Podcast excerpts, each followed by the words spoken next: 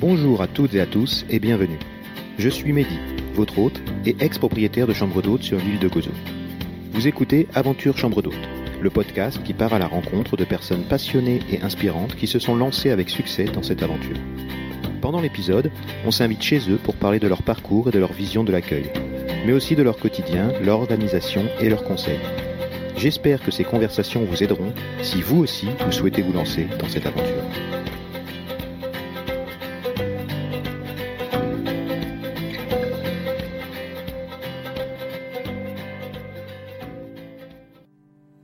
Hello les aventuriers, on espère que vous allez bien. On voudrait commencer par vous remercier pour vos écoutes sur les précédents épisodes. On tient à remercier tout particulièrement Amy qui nous a laissé un commentaire sur Apple Podcast. Elle a écouté le podcast en revenant d'un séjour en chambre d'hôte. Elle nous dit qu'elle aime beaucoup, que c'est génial de pouvoir écouter l'histoire de ceux qui se sont lancés et de nous entendre échanger sur nos expériences. C'est Amy Zapartka. Elle a un blog et un compte Instagram à son nom. Si vous la connaissez pas, allez jeter un œil. Euh, elle découvre et elle nous fait découvrir plein de jolis lieux et surtout plein de maisons d'hôtes. Si vous aussi vous aimez le podcast, n'hésitez pas à partager nos épisodes sur Instagram par exemple, ou à nous mettre un commentaire et un maximum d'étoiles sur Apple Podcast en nous disant par exemple quel épisode vous avez préféré ou quel moment du podcast vous préférez. Ça va nous aider à faire connaître le podcast au plus grand nombre et peut-être à vous faire découvrir des invités toujours plus intéressants. N'oubliez pas, si vous le faites, de laisser votre nom ou celui de votre gîte ou maison d'hôte. Et maintenant, place au troisième épisode. On a adoré découvrir le parcours et l'expérience de Laura, qui est tombée dans l'aventure chambre d'hôte en partant en vacances à Cuba, et qui a décidé de s'installer là-bas et d'y créer sa maison d'hôte. Elle s'est découvert une vocation, et elle va nous raconter aussi comment son aventure continue, dans un autre pays cette fois. Son aventure est passionnante, on s'est beaucoup retrouvé dans la façon d'accueillir de Laura, par contre vous verrez son quotidien et les challenges auxquels elle a fait face font relativiser en tant que propriétaire en France ou même en Europe. Cet épisode est aussi parsemé de bons conseils et son expérience est riche d'enseignements. On vous en dit pas plus, on vous laisse découvrir notre conversation, alors préparez votre passeport, on vous emmène à Cuba. Alors bonjour Laura, merci d'avoir accepté notre invitation. On est ravis euh, de te recevoir pour cet épisode. Alors on a dû décaler d'une heure car tu avais un petit cours d'italien, ça s'est bien passé? Très très bien. À chaque fois que j'ai un cours d'italien, je me vois déjà en Italie, donc c'est un vrai moment Ah, de bonheur. Top top. Donc euh, on peut, tu veux qu'on fasse l'interview en italien ou non? Ça va, ça risque d'être compliqué. Peut-être pas tout de suite, on en reparlera dans quelques temps. T'auras plus de, on aura plus de mal que toi en tout cas. Alors euh, Laura, contrairement à nos précédents invités, toi t'es pas actuellement en activité, tu es entre deux, deux projets. Euh, donc comme tout le monde est un peu bloqué en ce moment et qu'on peut pas prendre l'avion, on va voyager avec toi puisque tu vas nous raconter comment tu as créé et géré avec succès une maison d'hôte à Cuba et tu nous raconteras aussi ton prochain projet. Alors d'abord, euh, c'était quoi ta vie avant ton aventure chambre d'hôte? Alors, ma vie avant ma, ma, ma vie de d'hôtesse en chambre d'hôte, euh, j'ai en fait au départ une formation d'assistante sociale complétée par des tas de formations diverses euh, qui m'ont amené euh, donc quelques années avant Cuba à monter un cabinet d'accompagnement social en entreprise euh, qui existe toujours d'ailleurs aujourd'hui et euh, qui propose des prestations euh, d'accompagnement social pour euh, les salariés et toute une partie accompagnement des salariés en situation de handicap euh, en entreprise. Donc j'ai monté ce cabinet euh, en 2008. Euh, voilà, et puis je suis, j'ai toujours beaucoup voyagé, toujours beaucoup aimé ça, Mhm. et je suis partie en voyage à Cuba avec ma fille. Euh, nous sommes totalement tombés sous le charme de ce pays. Et à partir de là, une grande aventure a démarré. Et est-ce que tu te souviens de, de la première fois où tu as évoqué le, le projet de- d'ouvrir des chambres d'hôtes? Je l'avais pas du tout avant, en fait, avant ce voyage. Je suis partie à Cuba. euh, c'était un voyage euh, non organisé. Donc nous avons pris euh, l'avion avec ma fille et nous avons voyagé en chambre d'hôte. Et euh, ce qui un peu incité euh, et m'a mis la puce à l'oreille. Euh, nous avons fini notre séjour à La Havane chez une Française qui a une maison d'hôte. Euh, Chantal, avec qui euh, on a énormément sympathisé. Et c'est elle qui m'a encouragée en me disant mais viens t'installer. Euh, je suis la seule maison d'hôte française à Cuba. Il y a de la place, on s'associe, ce serait génial, ça tirait bien. Donc à partir de là, effectivement, j'ai commencé à réfléchir au projet en sachant que toute ma vie j'ai eu un peu la bougeotte et que j'ai beaucoup de mal à rester en place. Euh, que euh, chez moi, ça a toujours été euh, table d'hôte avec euh, bah, tous les gens de passage, les copains de copains. Donc euh, j'ai toujours aimé vivre dans la convivialité et j'en ai besoin. Donc ça me semblait être une prolongation euh, assez logique à, à, mon mode de vie et à mon envie de, de changement de vie.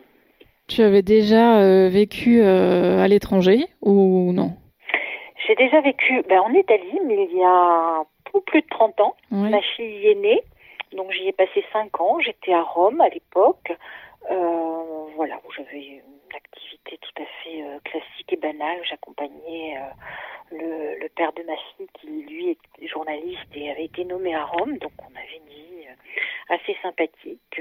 Et, et, donc j'ai découvert l'Italie et ensuite déjà tombé amoureuse à, à cette époque-là d'ailleurs.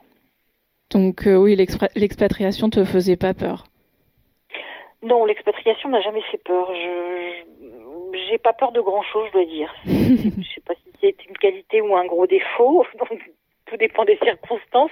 Mais euh, mais j'ai une curiosité du monde, une curiosité des autres, une curiosité des autres cultures qui fait que je crois que je pourrais aller vivre à peu près n'importe où.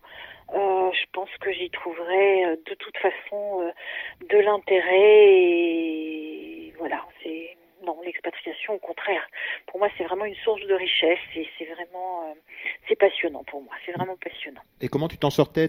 Tu, parlais en anglais ou euh, donc en Italie Quand tu étais en Italie, tu, tu, parlais un petit peu italien? Bon, là, tu es en train de prendre des cours, donc j'imagine que tu parlais pas. Euh, tu parlais Alors, pas si, en Italie, j'avais appris l'italien. Ok. J'étais beaucoup plus jeune, donc forcément, hein, il y a 30 ans. Et je voulais faire les choses bien. Je voulais vraiment m'intégrer. Donc, je prenais des cours à la fameuse école Dante Alighieri. Euh, et j'ai appris, euh, y compris la grammaire. Donc je parlais très très bien l'italien. La problématique d'aujourd'hui, c'est que ben, pour euh, aller vivre à Cuba, il a fallu que j'oublie l'italien pour apprendre l'espagnol, mmh. parce que ce sont deux langues qui sont quand même relativement proches euh, et c'est vraiment pas très très facile. Donc j'ai oublié mon italien pour apprendre l'espagnol et là il faut que je fasse le, la gymnastique à l'envers. Donc aujourd'hui je vraiment je parle un langage euh, qui m'est totalement propre, qui est un gros mélange entre l'italien et l'espagnol. Donc euh, voilà le gros boulot de, de ma prof aujourd'hui c'est de me faire oublier l'espagnol, ce qui n'est pas forcément très très simple. J'imagine. voilà mais et euh, du coup, ça s'est fait en combien de temps entre le moment où tu es parti en voyage et le moment où tu t'es installé? Il s'est passé combien de temps? Il s'est passé un peu plus de deux ans. Euh, il s'est passé un peu plus de deux ans parce que c'était quand même une grosse expatriation dans un pays extrêmement compliqué. Euh, J'avais donc ma petite entreprise aussi, donc il a fallu que je j'envisage le passage de relais en termes de gestion.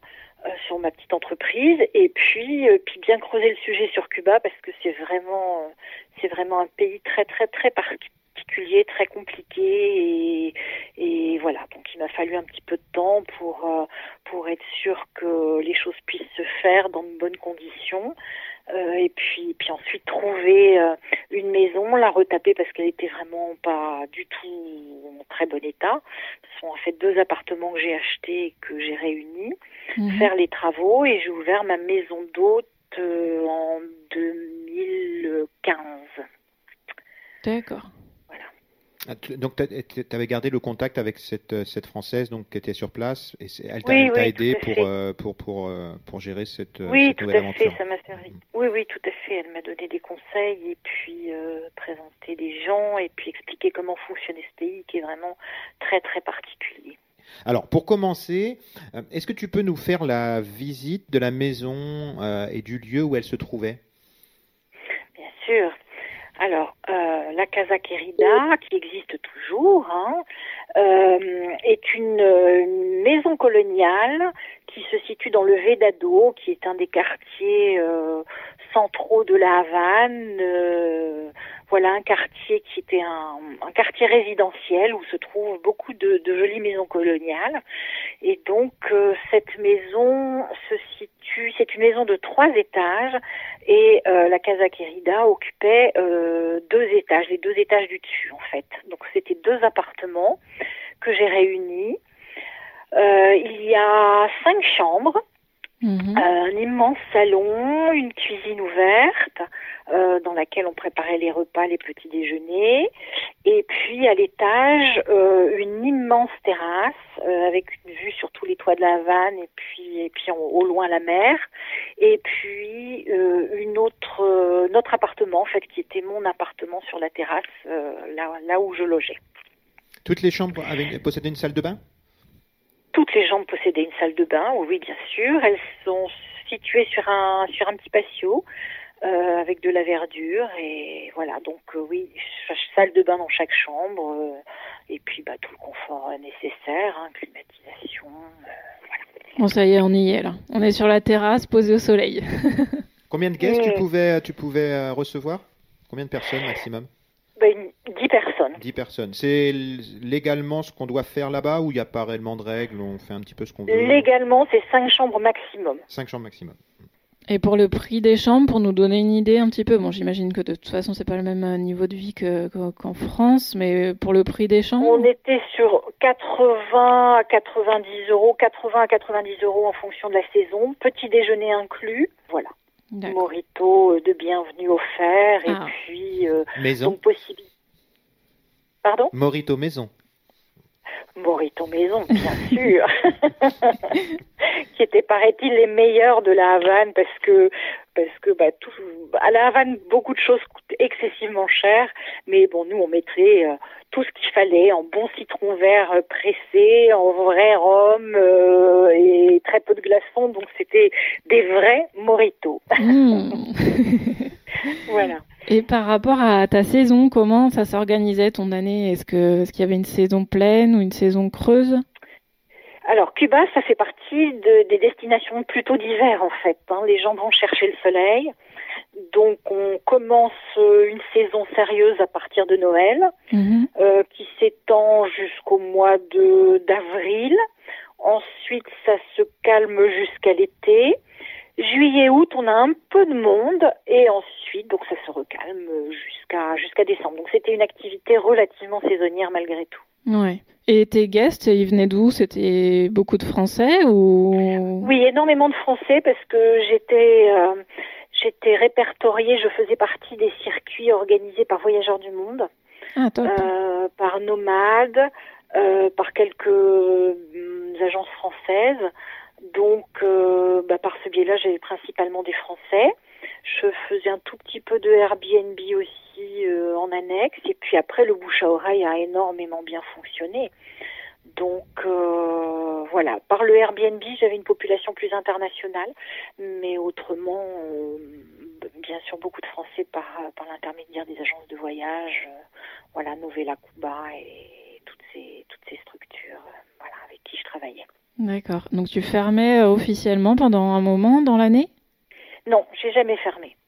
Non, non, je restais ouverte à tous les possibles. oui. Et donc tu vivais, tu avais l'appartement euh, en haut avec la, avec une grande terrasse. Donc tu vivais dans la maison. Voilà, ben, j'étais j'étais juste à l'étage au-dessus, mais euh, voilà, mon appartement donnait sur la terrasse, les portes étaient toujours ouvertes, donc euh, les gens les gens venaient me voir bien évidemment dès qu'ils avaient besoin de quoi que ce soit.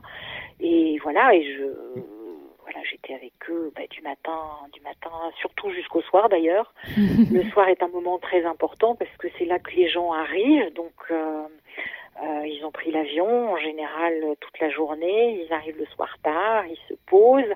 Donc euh, bah, je leur offrais un, un, morito de bienvenue sur la terrasse et puis euh, et puis c'était un premier moment d'échange et de contact extrêmement important, notamment pour eux, parce qu'en général ils avaient énormément de questions sur le pays, sur euh, le système politique, sur la façon de vivre des gens. C'est un pays qui interpelle énormément, c'est un pays très très atypique. Donc, euh, donc voilà, c'était un, toujours un grand, grand moment d'échange. Et puis les autres soirées, bah, comme je faisais table d'hôte euh, à la demande, euh, souvent on passait beaucoup de temps aussi à dîner ensemble et puis, et puis à discuter. Voilà, donc tu partageais les espaces communs. Tu avais ta propre cuisine, ton propre salon dans l'appartement que tu partageais avec les, les, les, cinq chambres, ou ils avaient un espace à eux, un espace cuisine à eux, où tout était ouvert, tu partageais tout? Non, je partageais tout en fait. Moi, mon espace à moi, c'était un espace où je dormais exclusivement. Euh, même quand je devais cuisiner, je cuisinais en bas en fait. Dans, dans la partie euh, guest, euh, il y avait une grande grande cuisine ouverte qui donnait euh, notamment sur le salon et la salle à manger. en fait, le, le principe c'était la maison était construite autour d'un patio, donc les gens pouvaient tourner complètement dans, dans, dans, cet espace et donc passer des chambres, faire le tour des chambres, arriver dans le salon, la partie salle à manger, passer par la cuisine et pouvaient ressortir euh, dans le patio et retrouver les chambres. Donc euh, cet espace cuisine, c'était vraiment un espace ouvert où les gens pouvaient venir demander euh, une boisson s'ils le souhaitaient, où ils voyaient la préparation des petits déjeuners, ils me voyaient moi préparer le dîner. Et voilà, donc c'était vraiment une maison très très ouverte, très. J'ai vraiment souhaité à pouvoir être dans l'échange. C'est pour moi, c'est vraiment l'essentiel d'une maison d'hôte, c'est de pouvoir échanger avec les gens. Autrement, c'est c'est un hôtel, mais c'est plus une maison d'hôte. Donc euh, j'étais vraiment très très attentive à ces moments avec eux. Euh, les petits déjeuners, j'étais là aussi parce que bah, c'est pareil. En général, ils partaient en excursion le matin, donc euh, euh il fallait que je puisse proposer éventuellement tous les services annexes, à savoir trouver un taxi, trouver un guide. je proposais des massages pour les retours de fin de journée, des bon voilà tous ces moments-là, c'est je, je, tenais vraiment à être présente pour pouvoir euh, pour pouvoir accueillir au sens littéral du terme euh, euh, mes mes clients en fait. Et, et j'ai toujours fait comme j'aurais aimé qu'on fasse pour moi. Donc exactement je me suis toujours mis je n'ai jamais oublié que j'étais voyageuse moi aussi et je, je, me suis toujours mis dans la peau d'un voyageur et, et j'ai essayé d'apporter ce, ce qui me semblait pour moi important. Très bon état d'esprit. C'est comme ça qu'il faut faire. Bah, j'ai essayé. Et est-ce que toutes les chambres d'hôtes euh, à la Havane euh, fonctionnent, euh, fonctionnaient comme la tienne? Alors oui, les maisons d'hôtes fonctionnent comme la mienne, mais il faut quand même savoir que nous sommes très très peu d'étrangers, notamment d'Européens, vivant à Cuba. Cuba, c'est un pays extrêmement particulier euh, qui ne voit pas d'un bon œil l'installation euh, d'entreprises individuelles, qui ne voit pas d'un bon œil l'installation d'étrangers à Cuba. Euh, les règles administratives sont extrêmement compliquées et, et drastiques. Euh, donc, euh, partant de là, les autres maisons fonctionnaient bien évidemment comme moi. Mhm. Les maisons, euh, les casas particulières, comme on les appelle à, à, Cuba, donc les, les maisons d'hôtes, euh, quand elles sont tenues par des Cubains, sont pas forcément sur le même principe dans la mesure où euh, on n'a pas les mêmes notions de de ce qu'est l'accueil, de la notion de partage de repas, c'est des choses que euh, ils ne font pas en fait. Mhm. Ils ne font pas. Donc ils peuvent proposer table d'hôtes, mais ils ne mangent pas avec les autres, ils n'accueillent pas de la même façon. D'accord. Donc pour se faire une idée, il y avait, il y avait quoi? Une dizaine de, de maisons d'hôtes à la Havane qui fonctionnaient comme la tienne?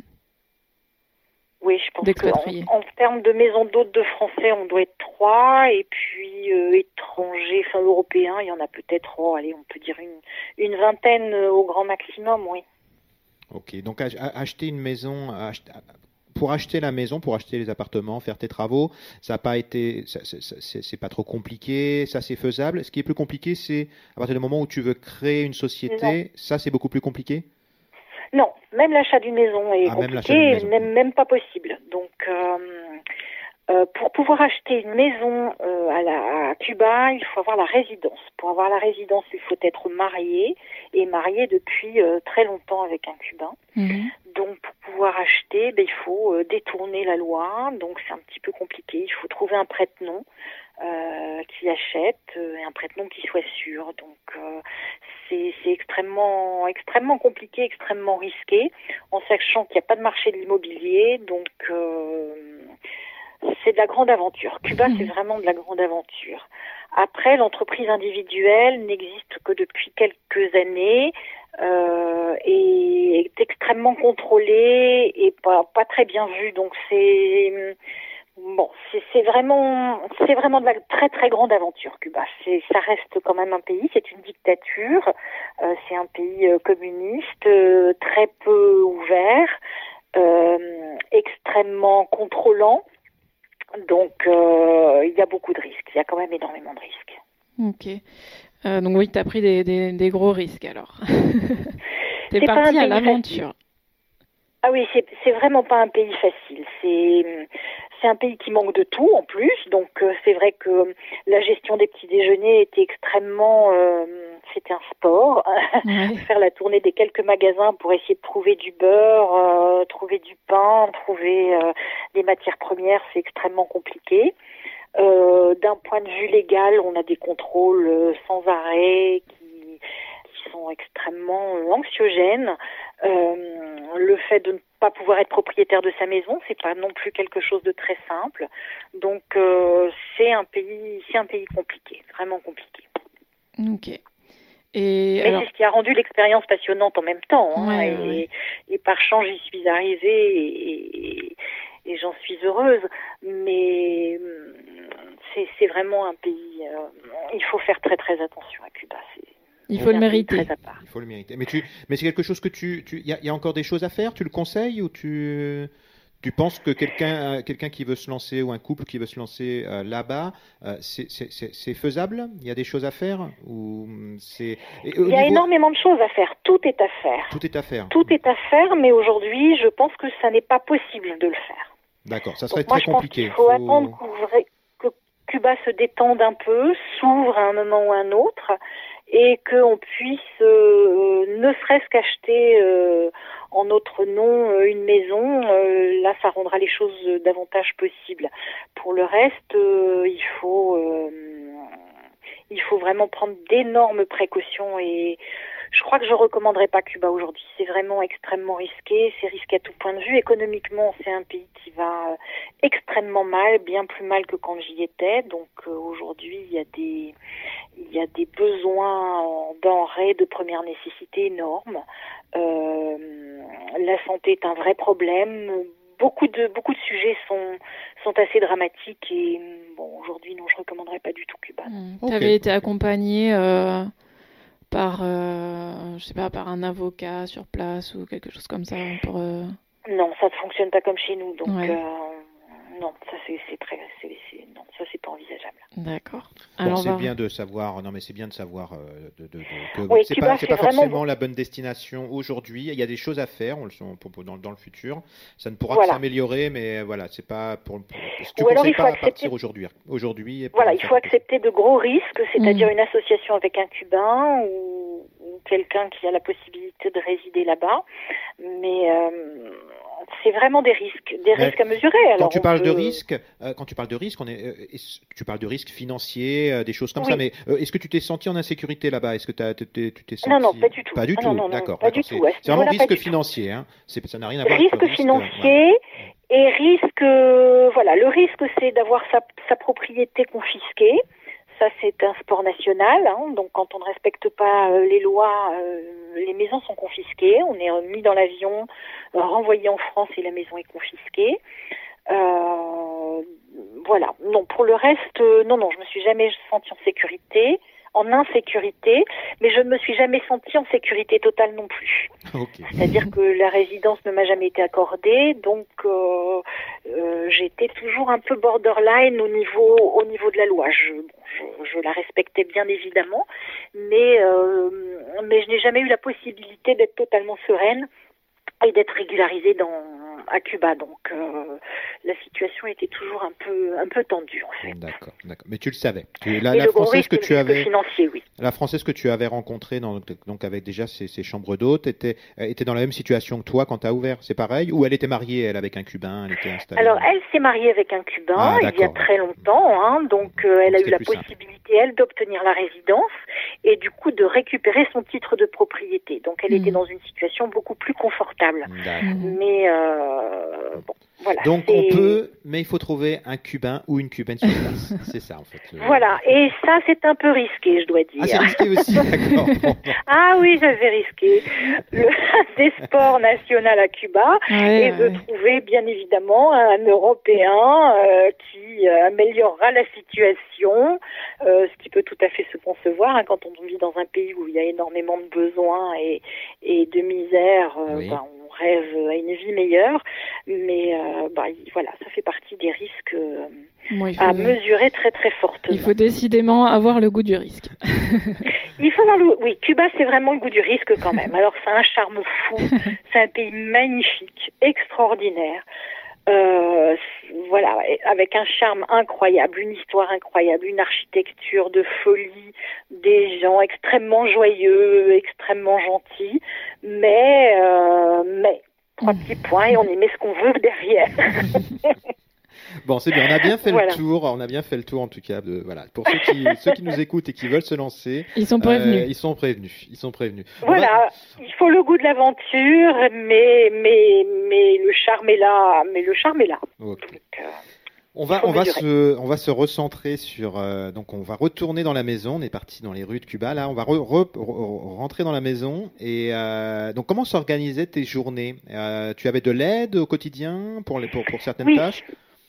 Oui, oui, oui. Alors, euh, un des avantages de Cuba, quand même, c'est que l'immobilier n'est pas très cher et que euh, il est tout à fait possible d'avoir du personnel.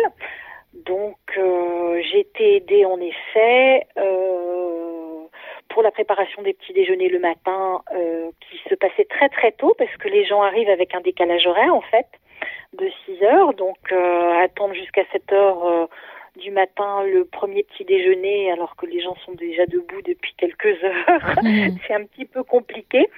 Euh, et puis sur euh, sur le ménage et l'entretien de la maison.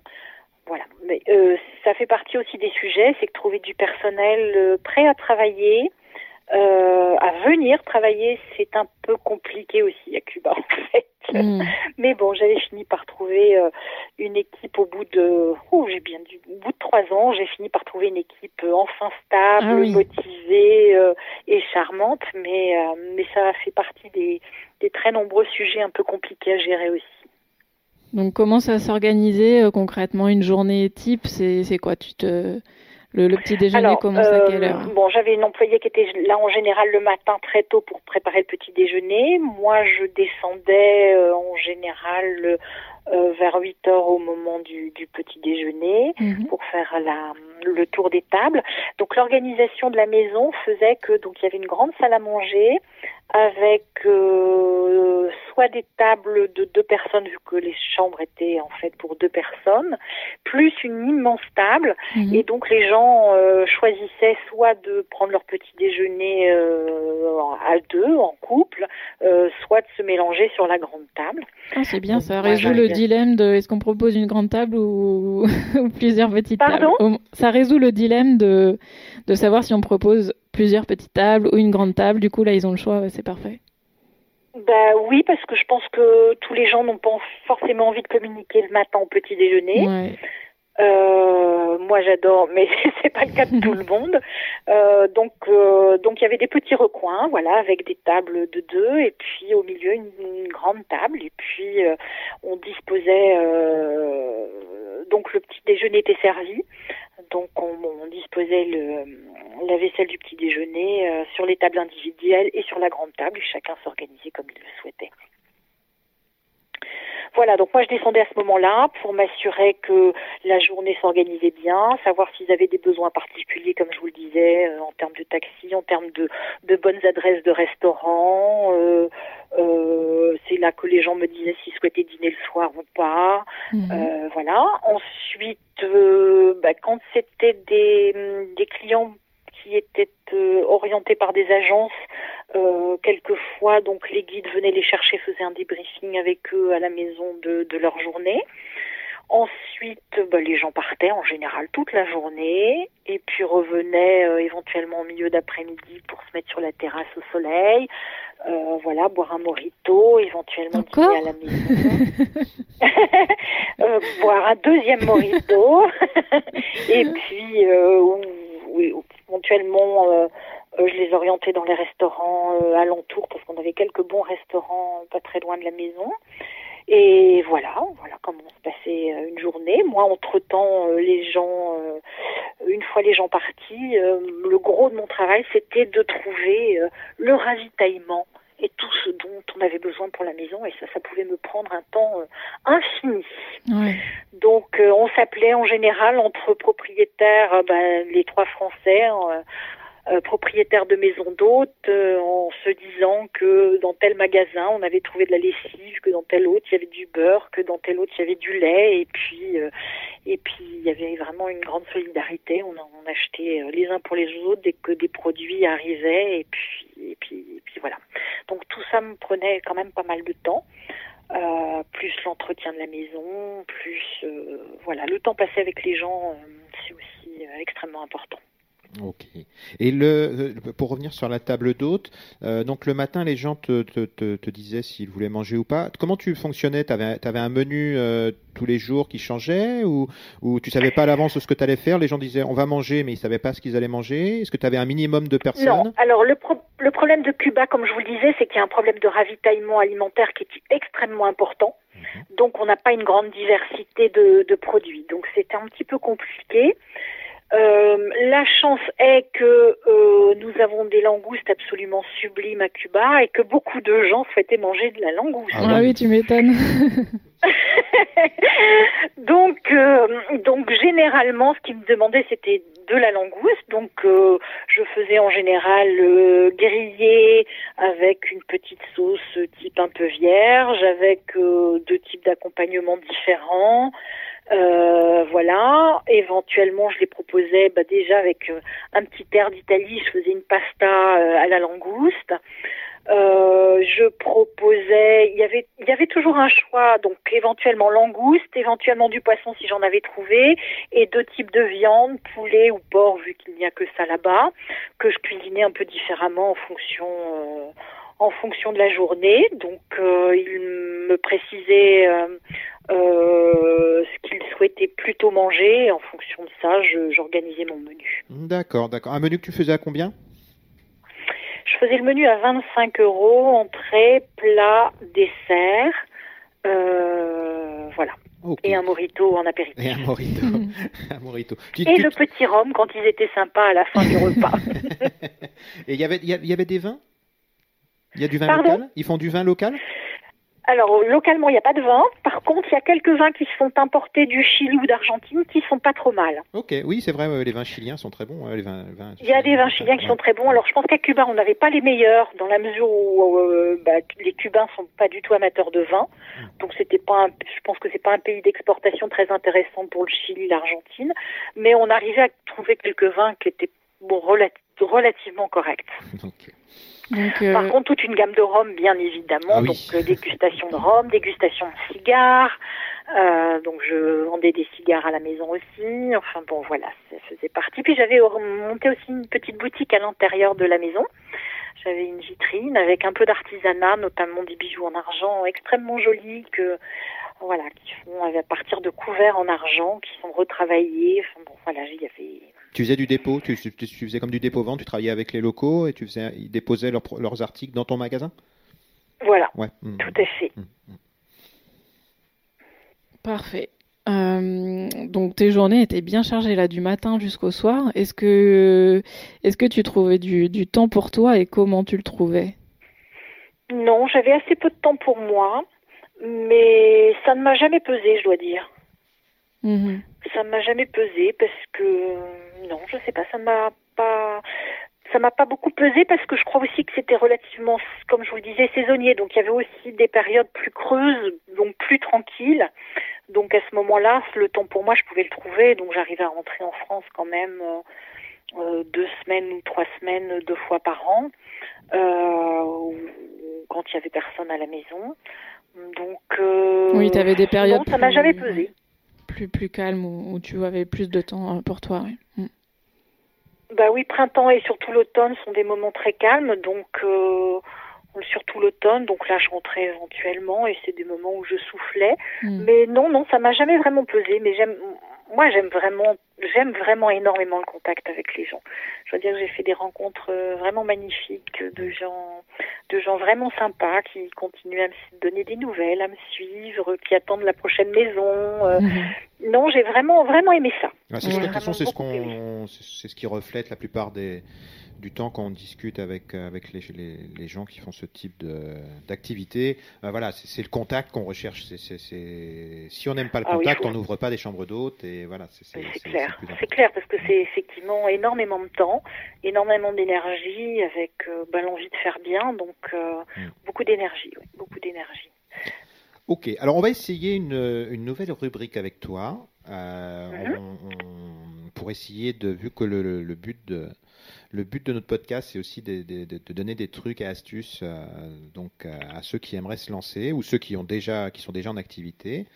Euh, mhm. Donc, on, va essayer une petite rubrique trucs et astuces. Donc, on va te poser des questions.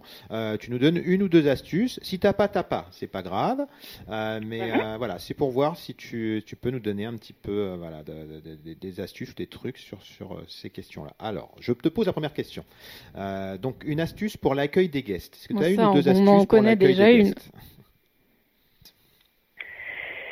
Alors, l'accueil des guests, moi je pense qu'il est extrêmement important de réussir euh, le jour de leur arrivée à passer un moment avec eux, que ce soit euh, autour euh, autour d'un petit apéro ou d'un café, mais je pense que c'est c'est vraiment important de de s'asseoir, d'essayer de, de de de cerner leurs désirs, leurs envies, leur façon de vivre pour pour coller au mieux à leurs attentes. Hmm, je valide l'astuce. j'aime bien, j'aime bien. À Caro. Alors, est-ce que tu aurais une ou deux astuces pour le petit-déj Ou le moment du petit-déj? Le moment du petit-déj, euh, je pense qu'il faut respecter euh, les envies de chacun, entre ceux qui ont euh, le souhait euh, d'un partage et d'une convivialité dès, dès, le café mhm. et ceux qui souhaitent des moments de tranquillité, le temps d'émerger de leur, de leur sommeil et qui souhaitent pouvoir petit déjeuner tranquillement. je pense que c'est important de respecter ça. Ok. une petite astuce pour que les gens se sentent bien. Pensez petite astuce pour que les gens se sentent bien, faire exactement comme on aimerait que l'on fasse pour nous. Parfait.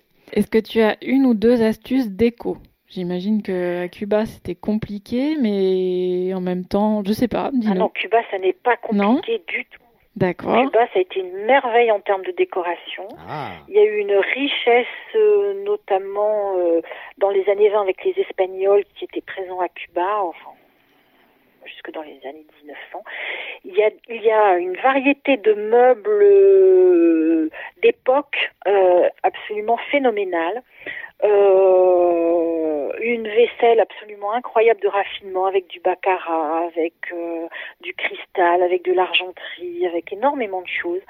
Donc moi, l'astuce, c'est pas vraiment une astuce, mhm. mais à Cuba, j'ai vraiment mélangé les styles et les époques. Mhm pour représenter un petit peu tout ce qu'il était possible, euh, possible de, de trouver euh, en termes de, décoration et de d'art de vivre en fait.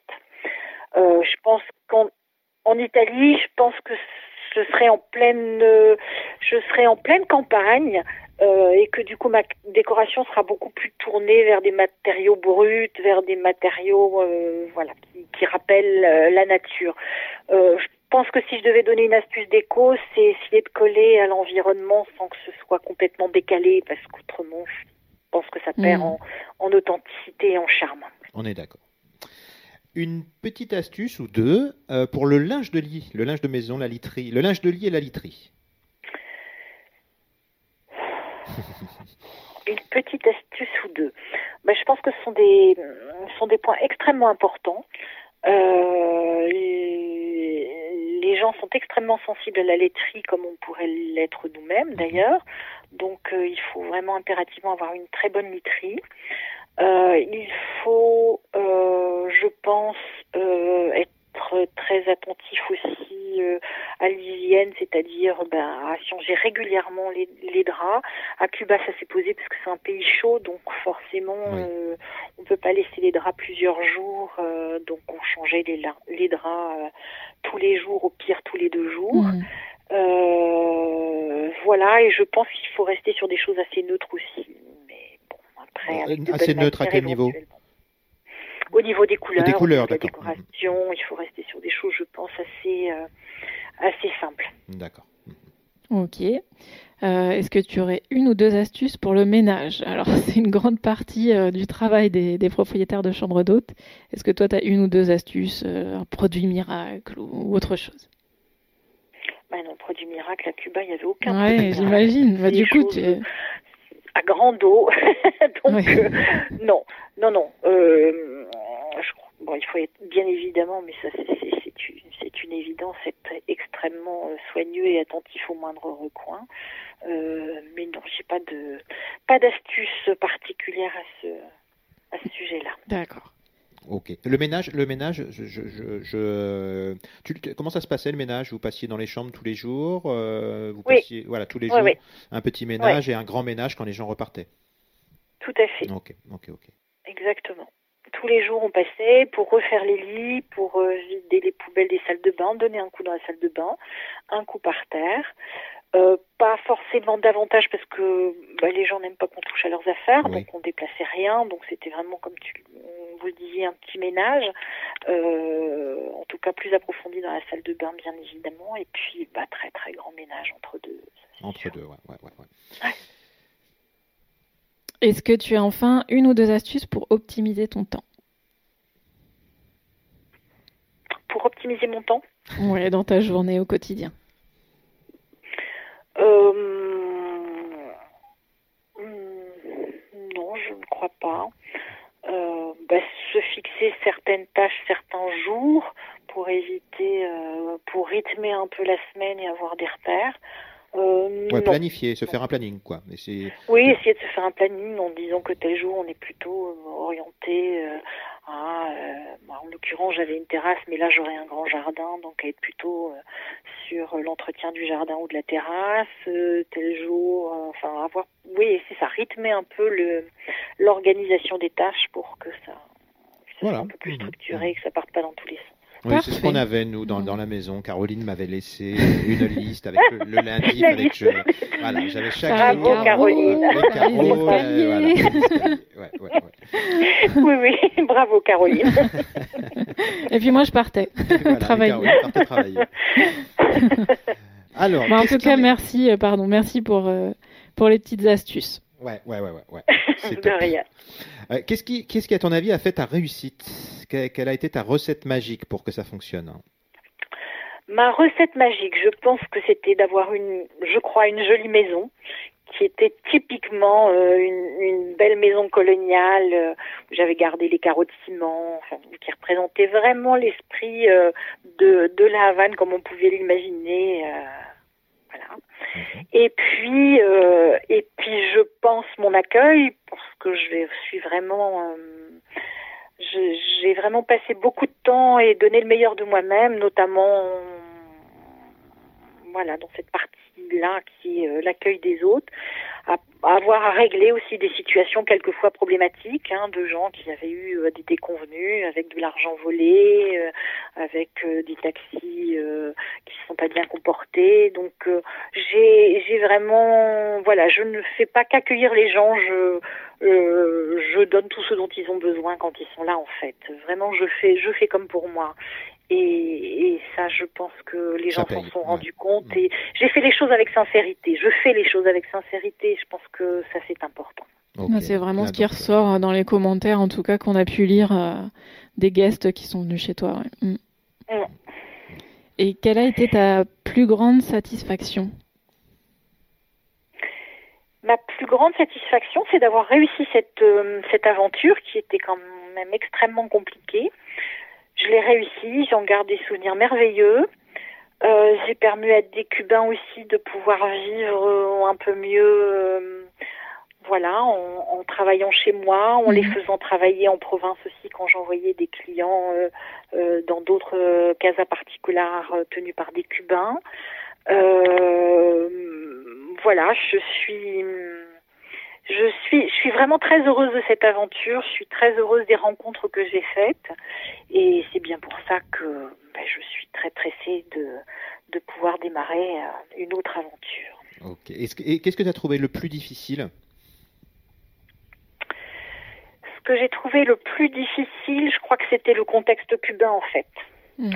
Euh, le plus difficile, ça a été, euh, ça a été toute cette lourdeur administrative, Oh, ce que tu disais tout à Euh, l'heure. euh, ouais, ouais. toute cette insécurité. Voilà, c'est vraiment pour moi le plus difficile a été ça. Euh, pour le reste, au quotidien, non, vraiment aucune difficulté. J'ai, adoré. Top. Bon, du coup, t'es resté combien de temps là-bas alors, au total? J'ai passé cinq ans à Cuba. Cinq ans. Et qu'est-ce qui fait que, que, que t'es parti et que t'as décidé de, de démarrer un autre projet de chambre d'hôte? Alors, je suis partie. euh, je, je n'avais pas décidé de partir en fait. Puis euh, j'ai eu une opportunité avec euh, des un couple suisse-cubain qui qui m'a qui m'a proposé de m'acheter la maison, Mhm. ce qui était une très grande opportunité parce qu'il n'y a aucun marché de l'immobilier. Donc euh, donc c'est un petit peu compliqué pour vendre. Euh, par ailleurs, il fallait forcément que ce soit un couple avec un Cubain pour pouvoir euh, pour qu'il puisse acheter Mhm. euh, et qui plus est euh, avec une européenne, ce qui m'a permis d'être payée en Europe parce que être payée en monnaie locale, euh, ça voulait dire ça voulait dire rien du tout. En fait, la monnaie locale ne vaut absolument rien en dehors de Cuba, donc c'est de l'argent dont on ne peut absolument rien faire. Le change est extrêmement compliqué. Donc c'était une très très belle opportunité à un moment où Cuba économiquement commençait euh, vraiment à plonger et à aller mal. Donc j'ai réfléchi. Euh, au regard de ce qu'on vient de se dire, pour moi les difficultés étaient vraiment plutôt de l'ordre euh, et venaient plutôt du fait que, que j'étais en insécurité euh, d'un point de vue financier administratif. Donc en réfléchissant à tout ça, je me suis dit que c'était une opportunité que je ne pouvais pas laisser passer au risque de perdre ma maison. Et effectivement, j'ai décidé de céder ma maison, euh, euh, voilà, à ce jeune couple qui, qui, l'a reprise et voilà, mais qui malheureusement euh, l'a reprise avec le Covid qui est arrivé six mois après, et qui du coup ne travaille pas depuis. D'accord, Mhm. ils ont repris, ils ont gardé donc l'activité chambre d'hôte. Bon, là, Ils ont le tout Covid, gardé. mais bon, on leur souhaite, euh, on leur souhaite que ça, ça va, Ah ça oui, va je leur redémarrer de toute façon, mais, euh, mais bon. Donc ils ont, Ouais, ils laissé l'activité. Ils ont laissé l'activité. Ils ont laissé l'activité, ils ont gardé le même personnel, donc euh, le service est le même. Voilà, donc c'est effectivement, je souhaite, je souhaite pour nous tous d'ailleurs qu'à un Oui. moment ou à un autre, euh, Mhm. tout ça puisse reprendre dans de bonnes conditions. Parfait, parfait. Alors je vais te, tra- je vais, je vais, euh, je vais te demander comment tu as, comment tu as choisi ton, ton prochain pays. Est-ce que tu as fait comme Lucette? Est-ce que tu as fait tourner la, le globe? Je sais pas si tu te rappelles de cette publicité pour le loto là. Est-ce que tu as fait tourner le globe en- et mis ton doigt au pif sur un, sur un pays? Ou tu savais déjà où tu allais partir?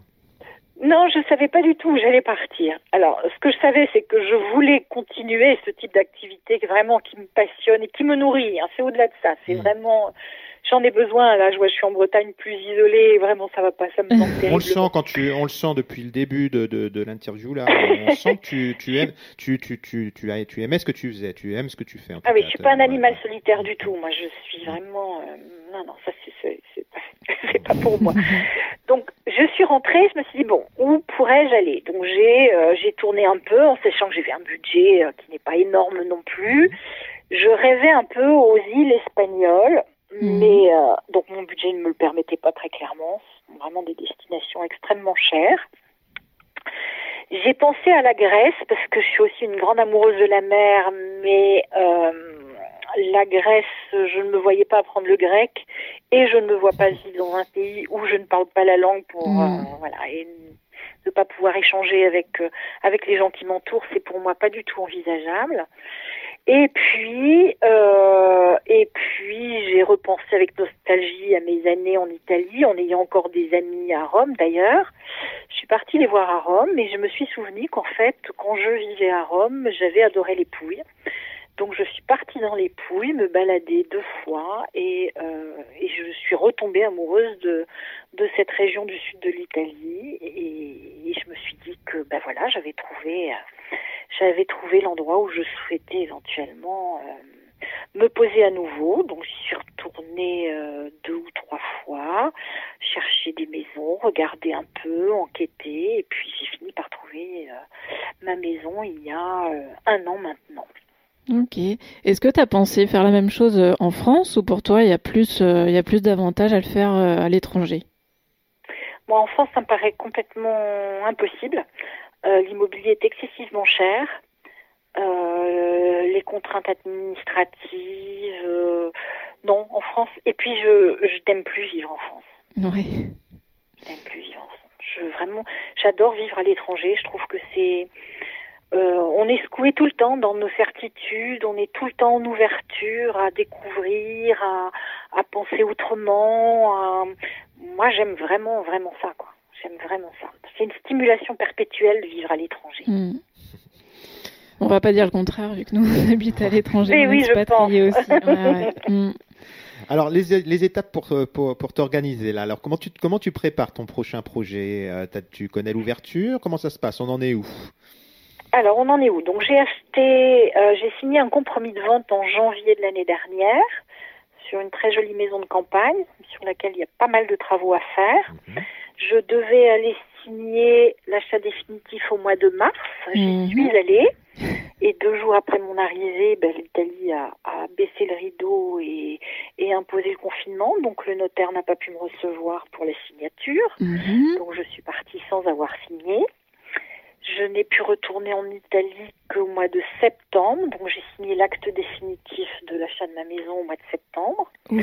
Euh, J'en ai profité pour euh, trouver un architecte euh, au regard des, des, circonstances parce que les bon sur Cuba j'ai tout fait seul en fait et puis là je me suis dit qu'entre le Covid euh, et puis le fait d'être euh, éloigné ne pouvant pas vivre sur place dans l'immédiat c'était quand même plus prudent donc euh, j'ai trouvé un architecte qui m'a voilà qui m'organise notamment tout le dossier administratif parce que dans le dans les Pouilles, dans le sud de l'Italie, il y a des possibilités d'obtenir des subventions pour rénover des, des habitats traditionnels. Mhm.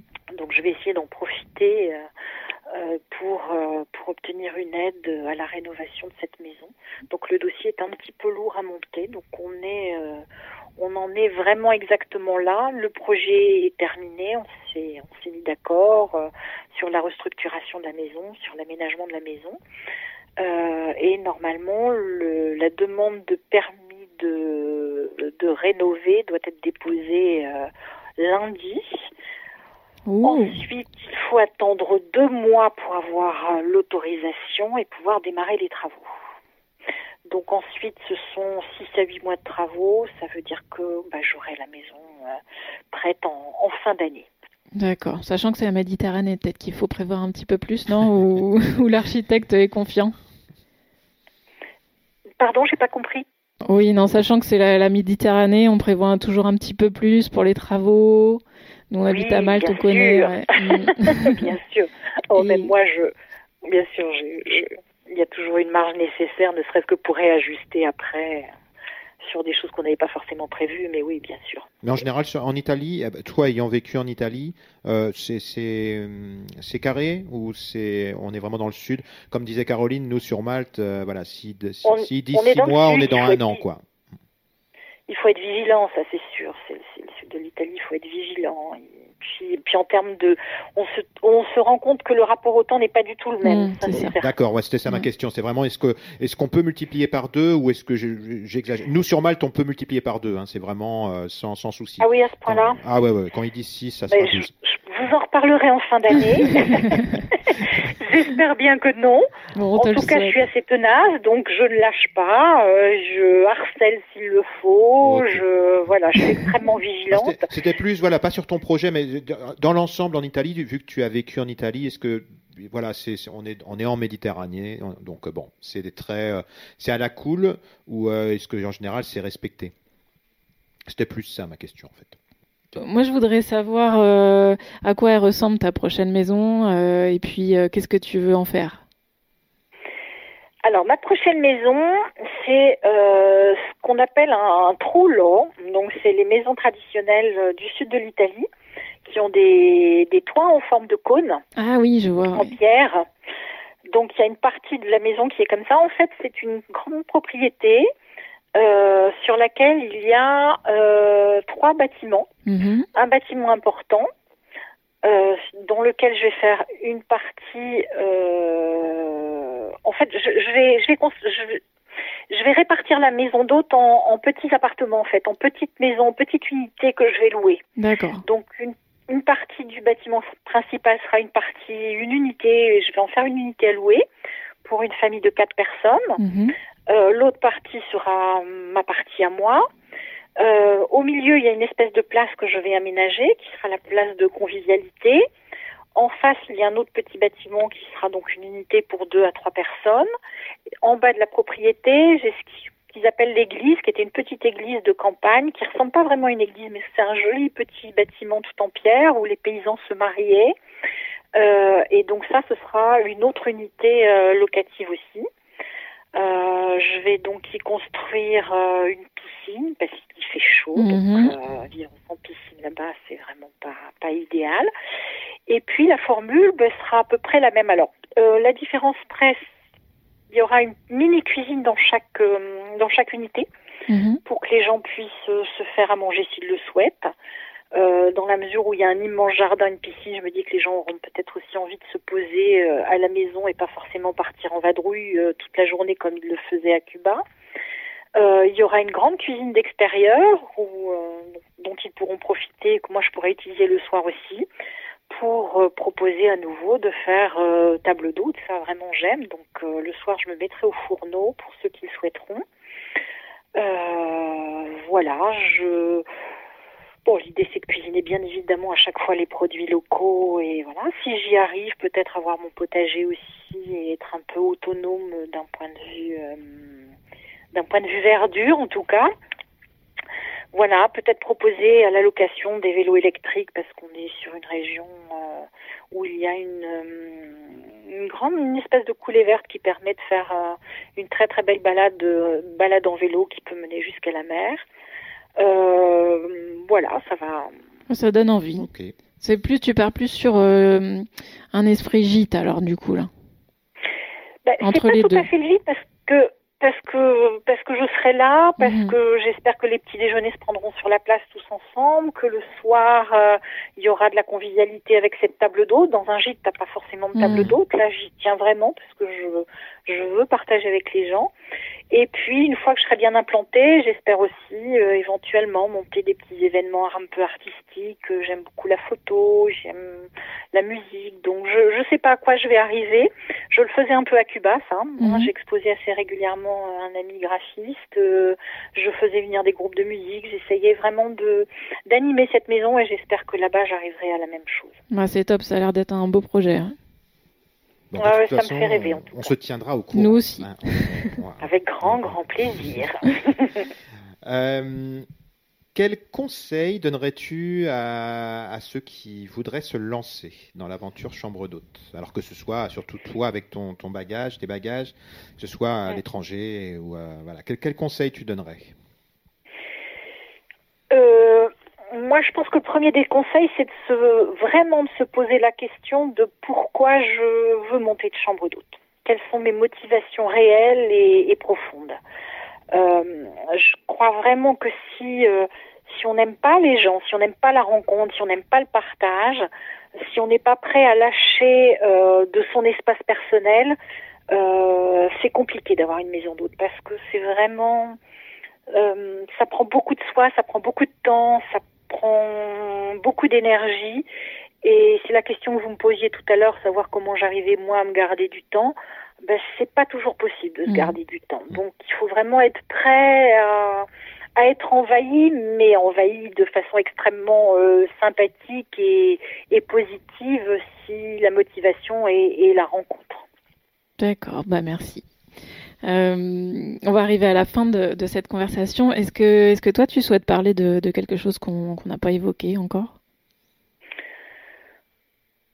Non, moi, je, non, je tenais bah, à vous remercier parce que je trouve que votre initiative, elle est vraiment, elle est vraiment sympathique parce que créer un réseau comme ça de, de gens qui voilà, qui peuvent donner des conseils à ceux qui souhaitent, euh, qui souhaitent entreprendre. Euh, moi, j'aurais bien aimé l'avoir au moment où je me suis lancée, mais je pense que c'est voilà, je pense que c'est vraiment, c'est vraiment une belle idée de pouvoir euh, être à disposition de ceux qui ont envie pour pour des conseils pratiques, sur des partages d'expériences. C'est vraiment, c'est vraiment super. Bah, ça nous fait plaisir, et puis on le fait pour nous aussi, parce que nous, on cherche, on cherche, on cherche. Et ah on oui. Prend plein on prend plein d'astuces, on écoute les gens, et, et, voilà. Et on, a, on, a, nous, on a adoré faire ça, et moi, je suis pressé, euh, je suis pressé. Bah, t'entendre parler, ça, ça m'a donné ça envie. Donne envie ça donne envie, en tout cas. Moi, je, je sais que j'adore, j'adorais ce que je faisais. Euh, ah j'adore les gens, j'adorais rencontrer les gens. Euh, ah, moi, j'ai. Ouais, et c'est pour ça qu'on le fait. Vraiment... Mm. J'ai rempli ma vie comme ça. Enfin, j'ai puis je remplis ma vie comme ça. Vraiment, je moi, c'est ce qui me rend heureuse. Donc, c'est vraiment la question qu'il faut se poser. C'est vraiment savoir pourquoi est-ce que je veux. Et puis après, après, après, il y a des choix euh, géographiques. Est-ce que j'ai besoin de la mer? Est-ce que j'ai besoin du soleil? Est-ce que j'aime la campagne? Est-ce que c'est plutôt la ville? Enfin, après, ce sont des questions euh, extrêmement pratiques qui arrivent aussi et qui sont importantes hein, pour savoir où, où, où, se localiser. Mais je pense qu'il faut traîner, il faut bouger, et puis il faut sentir les endroits et se dire, ben là, je pense que je pourrais être heureuse. Dans le peu de rapports que j'ai eu avec les gens en, en voyageant, euh, si, si, le rapport m'a été doux et, et agréable, c'est peut-être un endroit où je pourrais me poser. Enfin, il faut, faut aller fouiller. Faut, c'est compliqué. Faut être très ouvert, en fait. C'est compliqué de, aussi de, de, partir dans un endroit, euh, d'aller en vacances, parce qu'on sait très bien que c'est pas pas pareil quand tu es en vacances et puis quand tu quand tu décides de vivre dans un endroit, c'est ça qui est compliqué aussi. C'est pas la même chose, mais je trouve qu'en allant dans les marchés, en, en côtoyant euh, en côtoyant les, les commerçants, en, en, côtoyant un minimum les gens du coin, on se rend compte de quel type de rapport on pourrait déjà envisager avec eux. Tu veux dire pendant tes vacances quand, euh, quand, quand, tu pars en vacances, tu peux voilà, tu, tu... c'est vrai que c'est intéressant. Comme, oui, comme oui. Si t'es pas forcément en position d'être vacancier, tu peux aussi, euh, tu peux aussi euh, chercher du contact avec la population locale et dans ce cadre-là, tu te rends compte un petit peu de de, de ce qui se joue et, et voir enfin moi je, je sens assez facilement euh, mmh, les endroits où je me sens bien et les endroits où je me sens pas bien. Donc mmh. euh, par contre là il faut, faut écouter un petit peu ça et puis puis après il y a des éliminations naturelles qui se font pour des raisons financières, pour des raisons économiques, mmh. pour des raisons géographiques, pour 50 000 raisons. Mais déjà au moins sentir des endroits où qui nous parlent en fait, qui nous font du bien et ça ça se sent si on s'écoute un peu ça se sent. C'est une belle astuce ça, c'est un, beau truc. Bah, moi je lui dit, hein, mais je lui dit mais il m'écoute pas, on sait bien s'il t'écoute. Alors, mais non. Non, non, non, mais moi je, suis d'accord avec toi. Tu vois ce que tu as dit tout à l'heure, par contre j'étais à 100% d'accord avec toi. Je, je suis pas je suis pas forcément fan de rentrer en France. Euh, Et euh, voilà, donc euh, bon. C'est un autre sujet. c'est un autre sujet. Non, mais compliqué. On en reparlera après. Ouais. Moi, je suis comme toi parce que je me dis, euh, je me dis, on peut aller en vacances et puis sentir un endroit. Il y a des endroits où on est allé, on se sentait bien en vacances. Et puis, on savait très bien que par contre, pour y vivre, c'était pas pareil. Mais, mais oui, il y a des endroits où tu peux, tu sais que tu seras bien. Hein. Il y a des endroits qui te parlent. Mmh, oui, exactement. Où tu te dis, bah là, je resterai bien davantage euh, parce qu'il y a des tas de choses qui t'intéressent. Mmh. La culture, la façon d'être des gens, la, des, des, tas de choses qui te, qui font écho et qui tu te sens bien en fait. Bah, c'est les choses nouvelles. Je pense que bah, moi, dans, en tout cas, c'est vraiment c'est les choses nouvelles qui, euh, quand, à chaque fois qu'on est parti en vacances à l'étranger, euh, quand je pars en Asie, j'ai envie d'acheter des chambres d'hôtes en Asie. Quand on part aux Canaries, j'ai envie d'acheter aux Canaries. à chaque fois que je pars, c'est un peu pareil. Mais, en France, je suis allée au Cambodge euh, l'année dernière avec ma fille, j'ai acheté au Cambodge. on a envie d'acheter partout. Alors que c'est une culture qui n'est pas très proche de la mienne, enfin qui ne me parle pas beaucoup, mm. mais j'ai été malgré tout totalement séduite et moi, je crois que je suis assez capable de vivre dans, dans plein d'endroits, en fait. Mm. Mais mm. bon. Et puis il y a plein de choses. On a, comme tu disais tout à l'heure, euh, euh, on peut apporter plein de choses. Moi, à chaque fois que je pars comme ça dans des pays, bah, quand on part dans des pays, on se dit ah il manque ça, ah, c'est dommage, ils n'ont pas fait ça sur l'accueil ou il nous, il nous a manqué quelque chose. On se dit parce qu'on pense toujours ça, on est sûr d'être les meilleurs. C'est ça. Mais voilà, je me, dis, je me, dis, je pourrais apporter quelque chose là. On aurait des, on aurait, on aurait des guests, on aurait des gens. Donc bon, c'est exactement. C'est compliqué, mais bon, on a débordé sur le sujet. on va passer, on va passer à, à des questions rapides. Alors comme son nom l'indique c'est des questions rapides, donc il faut répondre bah, rapidement. Pas forcément rapidement, une question flash, tu vois, donc il faut répondre, euh, il faut sans pas réfléchir. développer. Voilà, sans réfléchir. Alors, hmm, première question, donc ton, alors on va partir du principe que euh, quand tu avais les chambres d'hôtes à, Cuba, mhm. euh, parce que c'est des questions qui sont axées sur, le, sur la vie dans, les, dans, dans la chambre d'hôte. donc, quelle était ton heure de lever et de coucher Lever euh, 7h30, coucher minuit, 1h. Hmm. Ok. Ta Arrivée des avions tardives. Ah oui, oui. Ouais. Euh, ta spécialité du petit-déj. Alors, ça peut être pour Casa Querida, mais tu peux peut-être euh, nous, nous, dire ce que tu vas faire comme spécialité euh, dans, ta prochaine, dans ton prochain projet. Euh, spécialité, pas vraiment spécialité, mais très axé fruits frais, jus de fruits frais, confiture maison, très bon pain. Voilà. Ok. Euh, l'heure du check-in et du check-out, les arrivées, les départs. À Cuba? Ouais, ouais. Euh, check-out en général avant midi. Euh, check-in pas d'heure dans la mesure où avion, euh, longue destination, des retards possibles. Euh, en général, les avions arrivaient vers 10 heures, donc ça faisait arriver à la maison vers 11h, 11h30 le mmh. soir, voire davantage en cas de retard. Ouais, c'est difficile. Ouais, ouais, et, et, et, pour le prochain, tu sais déjà ce que tu, comment tu feras ou pour, l'instant c'est trop tôt le prochain, hmm, non, je crois que les check-in, je suis assez ouverte en fait. Mhm. Euh, les check-out, c'est plus compliqué parce qu'il faut pouvoir gérer le ménage avant les entrées. Exactement. Donc les check-out, ça c'est clair que c'est forcément le matin, euh, ce qui n'empêche pas de voilà, d'être un peu souple à pouvoir garder des bagages et ce qui s'ensuit. Mais mon check-out le matin, ça c'est sûr. Check-in, euh, je suis très ouverte. Ok. D'accord. Est-ce que tu tutoies ou tu vous vois tes guests? Je vous vois. Le moment de la journée que tu préfères euh, L'arrivée euh, des guests le soir, avec le partage du morito sur la terrasse. tu vas en faire en Italie des moritos?